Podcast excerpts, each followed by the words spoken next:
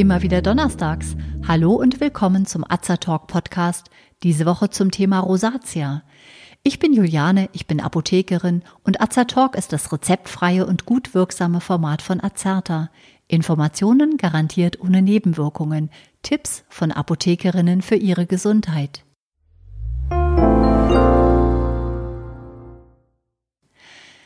Eine heiße Dusche am Morgen und schon blühen die Wangen?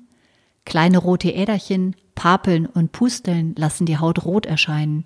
Auch scharf gewürzte Speisen, ein Temperaturwechsel an der Haut oder intensive Sonneneinstrahlung können diesen Effekt haben und zur Hautrötung führen. Kennen Sie das? Diese Beschwerden beschreiben eine Rosatia. Die Rosatia, teilweise auch als Rosacea ausgesprochen, hat noch viele weitere Bezeichnungen. So wird sie beispielsweise auch Kupferrose oder Fluch der Kelten genannt. Die letzten Namen Fluch der Kelten hat sie daher, dass sie vor allem bei hellhäutigen Menschen mit west- und nordeuropäischer Herkunft auftritt. Die Rosatia ist eine nicht ansteckende, chronisch entzündliche, akneähnliche Hauterkrankung. Sie sieht im fortgeschrittenen Stadium der Akne zwar ähnlich, bei der Rosatia fehlen jedoch die aknetypischen Mitesser. Außerdem sind Rosatia-Betroffene meist deutlich älter als die meist jugendlichen Akne-Patienten. Eine Rosatia tritt in der Regel so ab dem 30. bis 40. Lebensjahr auf, zu einem Zeitpunkt, wenn die klassische Pubertätsakne längst vorüber ist.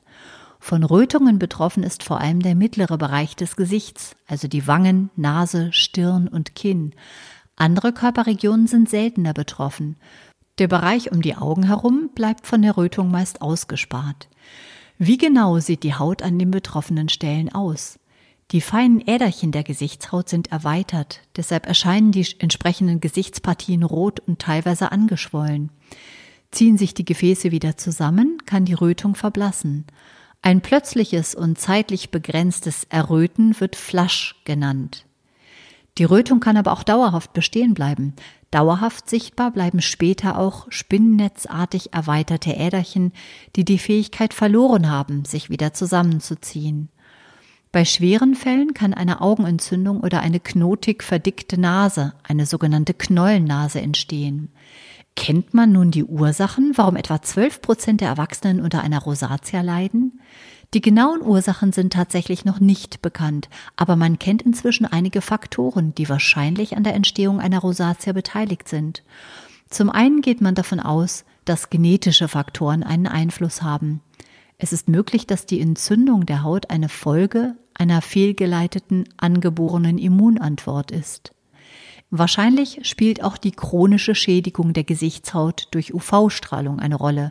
Wer sein Leben lang viel ungeschützt in der Sonne war, tendiert eher zu der Erkrankung als Menschen, die selten draußen waren. Und bei der Entstehung einer Rosatia ist möglicherweise eine bestimmte Hautmilbe beteiligt. Diese sogenannte Demodex-Milbe sitzt im Haarbalg und ist bei fast allen Menschen zu finden. Bei Rosatia-Patienten wurde die Milbe allerdings vermehrt nachgewiesen. Forscher gehen davon aus, dass die Milbe das Entzündungsgeschehen zumindest fördern kann. Tut die Rosatia weh?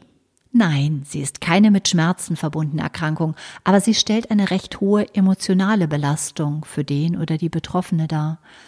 Betroffene schämen sich, sind unsicher wegen der unschönen Flecken im Gesicht, haben Angst zu erröten und es kann sogar zu einer Beeinträchtigung im Arbeitsleben kommen. Da rote Wangen und eine rote Nase auch bei hohem Alkoholkonsum auftreten, fürchten manche Betroffene sich vor Vorurteilen, vor dem Vorteil, sie hätten eine Säufernase beziehungsweise würden zu oft zu tief ins Glas schauen. Wichtig ist, die Rosatia ist kein persönlicher Makel, sondern eine behandelbare Hautkrankheit.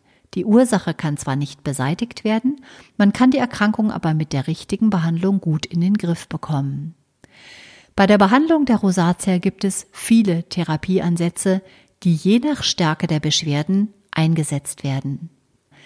Bei einer leichten Rötung, die noch ohne Schwellung und ohne Papeln und Pusteln auftritt, können verschreibungsfreie Salben verwendet werden, die rezeptfrei in Apotheken erhältlich sind. Verschiedene Hersteller bieten hier recht effektive Salben an, die oft leicht entzündungshemmend sind, die Gefäße leicht zusammenziehen können und meist grünliche Pigmente enthalten, die die Rötung gut abdecken. Eine weitere frei verkäufliche Alternative zur Therapie der leichten bis mittelschweren Rosatia gibt es in Tablettenform. Es ist der Wirkstoff Natriumbituminosulfonat. Dieser Wirkstoff wird aus natürlich vorkommenden Schieferölen gewonnen und wirkt antientzündlich und antiseboroisch, also gegen eine vermehrte Talgproduktion. Lassen Sie sich in Ihrer Apotheke gerne beraten, welche Möglichkeiten es gibt, selbst etwas gegen die Rötungen und Entzündungen zu unternehmen. Bei etwas stärkeren Beschwerden sollte ein Arzt aufgesucht werden. Vom Arzt werden dann stärkere Salben und Cremes verordnet. Hier kommen die Wirkstoffe Metronidazol, Acelainsäure, Brimonidin oder Ivermectin in Form von Cremes, Gelen oder Lotionen zum Einsatz. Der Wirkstoff Brimonidin beispielsweise wirkt dadurch, dass er die oberflächlichen Blutgefäße der Gesichtshaut verengt. Aber wie gesagt, diese genannten Arzneimittel sind alle verschreibungspflichtig. Ebenfalls rezeptpflichtig ist das in Tablettenform einzunehmende Antibiotikum Doxycyclin, das bei schweren Formen der Rosatia verordnet werden kann.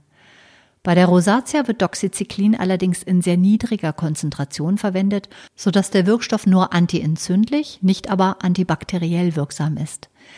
Lassen Sie sich auch hier in der Apotheke beraten hinsichtlich der wichtigen Anwendungshinweise, die für verordnete Arzneimittel gelten. Es gibt auch nicht medikamentöse Möglichkeiten, die Rosatia zu behandeln. Durch Laserbehandlungen oder chirurgische Maßnahmen wie zum Beispiel ein Dermashaving können deutlich sichtbare Beschwerden der Rosatia gemindert werden.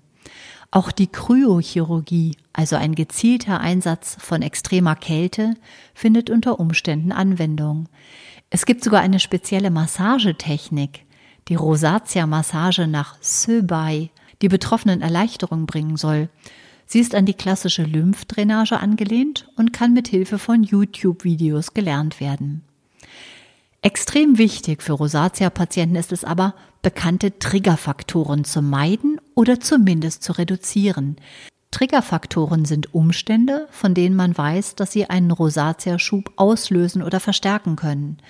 Das können scharf gewürzte Speisen, heiße Getränke, Alkohol, UV-Strahlen, Temperaturwechsel, Saunagänge, aber auch Stress oder körperliche Anstrengung sein. Für manche hat sich ein sogenanntes Rosatia-Tagebuch bewährt. In einem solchen Tagebuch wird notiert, wann ein Schub aufgetreten ist und was unmittelbar davor gegessen, getrunken oder getan wurde. So lassen sich persönliche Triggerfaktoren erkennen und in der Folge im besten Fall vermeiden. Auch aufs Rauchen sollte verzichtet werden. Da Nikotin die Elastizität der Blutgefäße vermindert, gilt Rauchen bei Rosatia als besonders kontraproduktiv. Die Haut eines Rosatia-Patienten ist häufig trocken und auch schuppig. Auch Juckreiz, Stechen und Brennen der Haut können auftreten. Deshalb hat die richtige Hautpflege einen bedeutenden Stellenwert.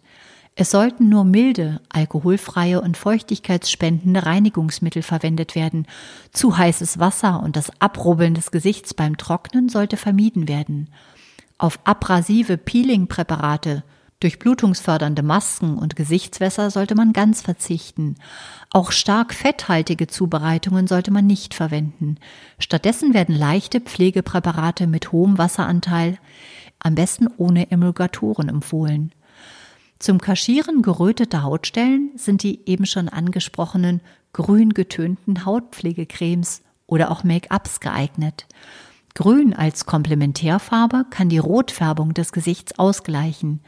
Frauen haben es natürlich mit der Akzeptanz von Make-up deutlich leichter als Männer. Aber auch bei Männern kann eine gute Pflege und eine leichte Abdeckung effektiv und unauffällig sein. Ein letzter Punkt, den ich gerne ansprechen möchte, ist die Psyche. Man sagt, die Haut ist der Spiegel der Seele. Noch ist wissenschaftlich nicht genau geklärt, warum psychische Belastungen, Scham oder Erschöpfung Hauterkrankungen fördern.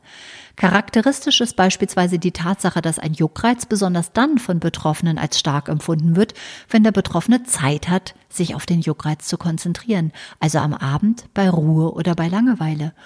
Unschöne Merkmale im Gesicht, wie sie bei der Rosatia auftreten, führen unter Umständen zur Selbstabwertung und zur Unsicherheit. Dabei ist die Rosatia bekanntermaßen keine Erkrankung, die aufgrund einer psychischen Belastung auftritt. Sie hat eher andere Ursachen und führt zu psychischen Belastung, da sie schwer kontrollierbar ist. Häufig ist es die beste Möglichkeit, selbst den ersten Schritt zu tun und dem Thema aktiv zu begegnen. Nützliche Tipps und Informationen bekommen Sie in der Apotheke Ihres Vertrauens und auch beispielsweise bei der Deutschen Rosatia Hilfe e.V., einer Selbsthilfeorganisation für Rosatia-Patienten in Deutschland. Die Rosatia kann zwar nicht geheilt werden, sie kann aber mit dem richtigen Behandlungskonzept sehr gut behandelt und in den Griff bekommen werden.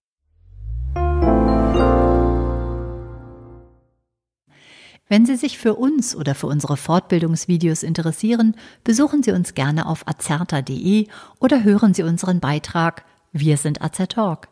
Wir weisen darauf hin, dass dieser Beitrag kein Ersatz für eine persönliche Beratung bei einem Arzt oder einem Apotheker darstellt, dass er keine Therapie ersetzt und lediglich der Information dient. Thematisch erhebt der Beitrag keinen Anspruch auf Vollständigkeit. Vielen Dank fürs Zuhören, empfehlen Sie uns gerne weiter und bis zum nächsten Donnerstag.